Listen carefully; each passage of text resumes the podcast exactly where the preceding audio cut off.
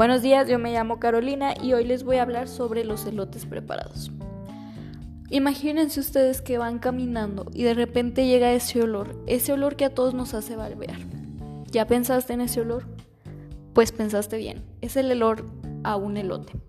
¿Qué se te viene a la mente cuando escuchas la palabra elote preparado? Espero y como a mí se nos haga agua a la boca.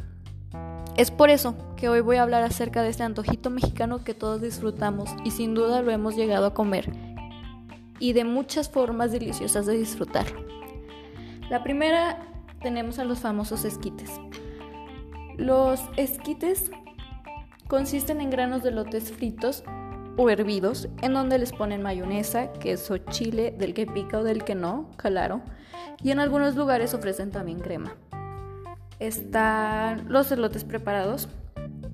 Consiste en un elote entero clavado en un palo de madera en el cual le ponen limón, sal, mayonesa, queso y chile a tu gusto. Está el chile atole, que es un elote consumido en Puebla, preparado en ollas de barro, a base de masa de maíz, agua, chile serrano molido, granos de elote, elotes en trozos, epazote y sal.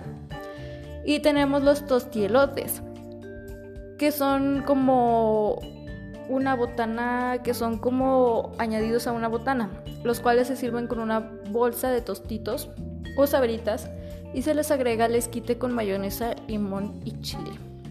Bueno, esto fue una pequeña probada de las muchas formas que hay para preparar un elote, pero espero y todos nos hayamos antojado al menos con una de las que mencioné. Hablar de los elotes me parece algo único, y además de que me gustan mucho, es por eso que hoy agradezco su atención por escucharme hablar de los diferentes tipos de preparación. Espero y ustedes también disfruten de los elotes tanto como yo.